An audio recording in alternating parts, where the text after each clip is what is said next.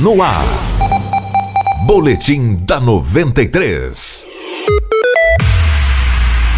A programação de Natal em Sinop neste ano terá início no dia 5 de dezembro, a partir das 19 horas, na Praça da Bíblia, onde está sendo construída a Vila do Papai Noel. Uma novidade anunciada pela prefeita Rosana Martinelli é a atração de virada de ano, que deve acontecer no Estádio Gigante do Norte, com a queima de fogos, também um show de Bruno e Barreto. Nós estamos na, fase de contratação da dupla Bruno e Barreto, com uma grande queima de fogos. Os investimentos com com a programação de Natal e Ano Novo chegam a um milhão de reais e conforme a chefe do Executivo Municipal, o montante gasto será recuperado por meio de impostos, visto que pessoas de outras cidades vêm para Sinop para fazerem as suas compras de fim de ano. Então, é um investimento que nós estamos fazendo no município porque nós temos certeza que esse vai ter um grande retorno. Nós estamos dando esse apoio é, para os comerciantes, porque isso acaba atraindo muitos investidores, muitas pessoas virem fazer compra em nosso município.